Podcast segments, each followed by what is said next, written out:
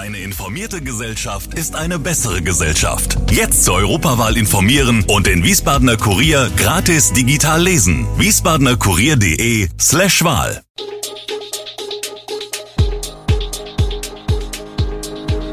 Gude, unser morgendliches News Update. Das Wichtigste aus Wiesbaden für Sie im Überblick. Guten Morgen aus Wiesbaden an diesem 5. Mai. In Wiesbaden finden wieder Schuleingangsuntersuchungen statt. Die Gespräche über ein Linksbündnis in der Stadtverordnetenversammlung werden fortgesetzt und Hilfe gegen Long-Covid. Das und mehr hören Sie heute im Podcast.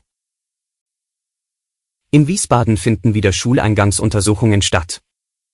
Die verpflichtende Untersuchung auf Schulreife, die vom Gesundheitsamt durchgeführt wird, fiel in den vergangenen beiden Jahren bei der Mehrheit der Wiesbadener Kinder wegen der Corona-Pandemie aus. Jetzt gibt das Gesundheitsamt Gas und möchte möglichst viele Mädchen und Jungen, die in diesem Sommer eingeschult werden, vorher auf Schulreife untersuchen. Dennoch gibt es einige Schwierigkeiten zu bewältigen, erklärt Ellen Kirschner, die Leiterin des Kinder-, Jugend- und Zahnärztlichen Dienstes im Gesundheitsamt. Denn die Abteilung sei nicht so gut aufgestellt wie vor der Pandemie. Grund seien altersbedingte Weggänge sowie Ausfälle wegen Krankheit oder Quarantäne. Das erschwere die Planbarkeit der Untersuchungen. Kirschner betont, dass jedoch auch während der Pandemie Kinder vom Gesundheitsamt gesehen worden sind, die dem Amt etwa von der Kita gemeldet worden waren, weil es Auffälligkeiten gab, beispielsweise eine chronische Erkrankung oder Förderbedarf im Alltag. Rund 3000 Kinder werden in Wiesbaden jedes Jahr eingeschult und das Gesundheitsamt versuche, möglichst viele Schulanfänger des Jahres 2022 zu untersuchen und Personallücken zu schließen, um Kinder zur Untersuchung einladen zu können.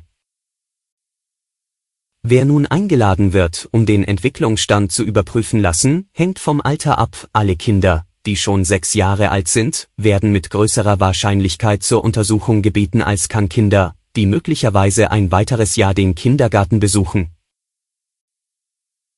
Bleiben wir beim Thema Schule. Dort scheint sich in Wiesbaden die Corona-Lage zu entspannen. Die Zahl der gemeldeten Corona-Infektionen geht deutlich zurück. Das staatliche Schulamt meldet auf Anfrage dieser Zeitung, in der vergangenen Woche wurden uns von den Schulen der Stadt Wiesbaden 88 Fälle bei Schülerinnen und Schülern sowie 18 Fälle unter den Lehrkräften gemeldet. Für den benachbarten Rheingau-Taunus-Kreis wurden 99 Fälle bei Schülern und 23 bei Lehrkräften bekannt.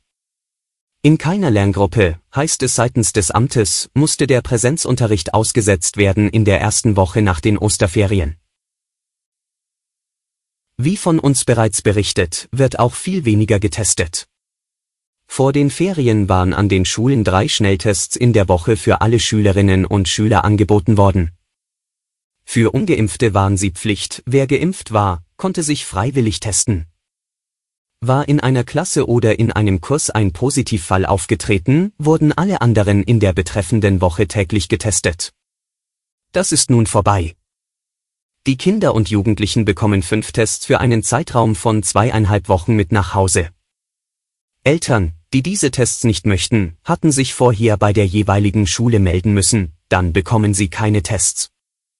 Ob aber in den anderen Familien die Schülerinnen und Schüler sich zweimal in der Woche selbst testen, wie es seitens des Landes anempfohlen wird, kontrolliert niemand.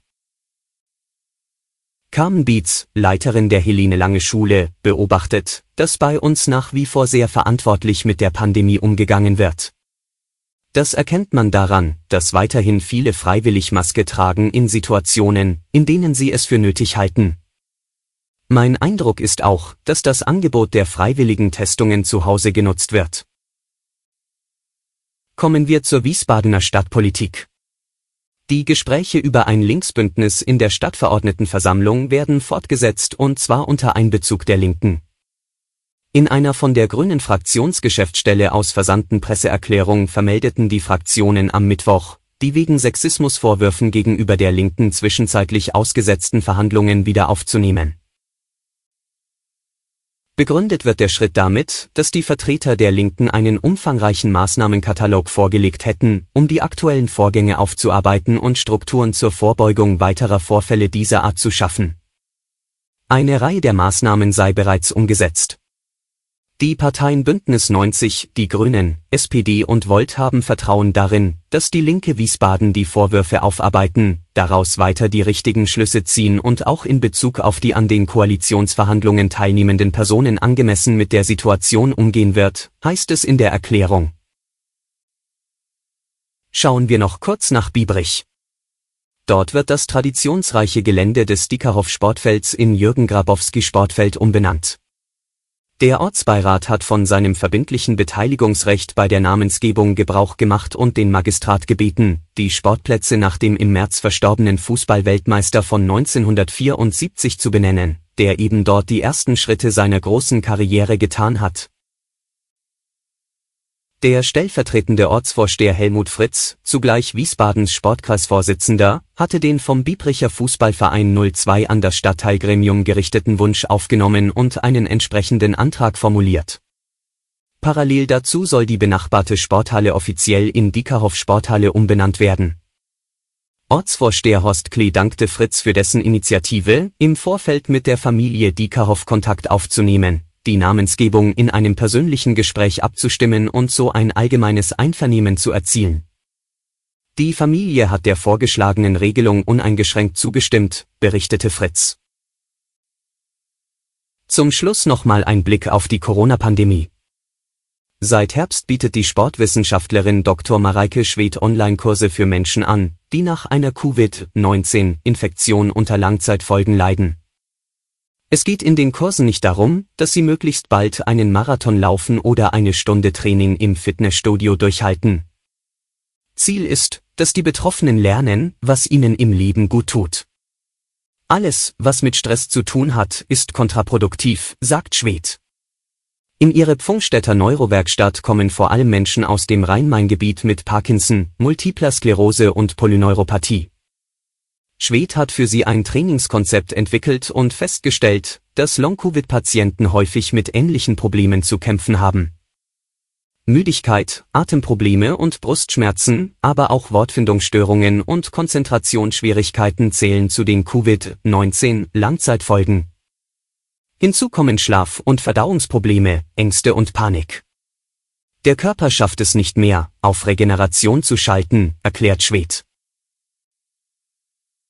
Wir bleiben beim Thema Corona. Auch nach der vierten Corona-Schutzimpfung sind bei manchen Menschen keine Antikörper messbar. Manche Menschen machen sich dann Sorgen, ob sie überhaupt gegen Covid-19 geschützt sind.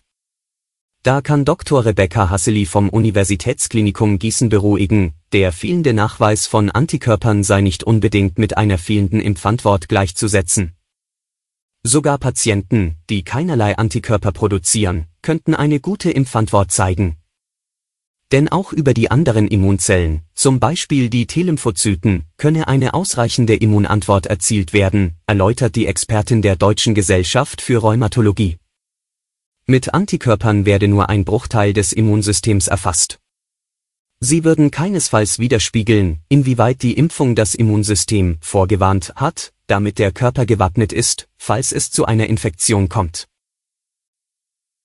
Alle Infos zu diesen Themen und noch viel mehr finden Sie stets aktuell auf wiesbadener-kurier.de. Gude Wiesbaden ist eine Produktion der VRM von Allgemeiner Zeitung, Wiesbadener Kurier, Echo Online und Mittelhessen.de. Redaktion und Produktion die NewsmanagerInnen der VRM. Ihr erreicht uns per Mail an audio.vrm.de.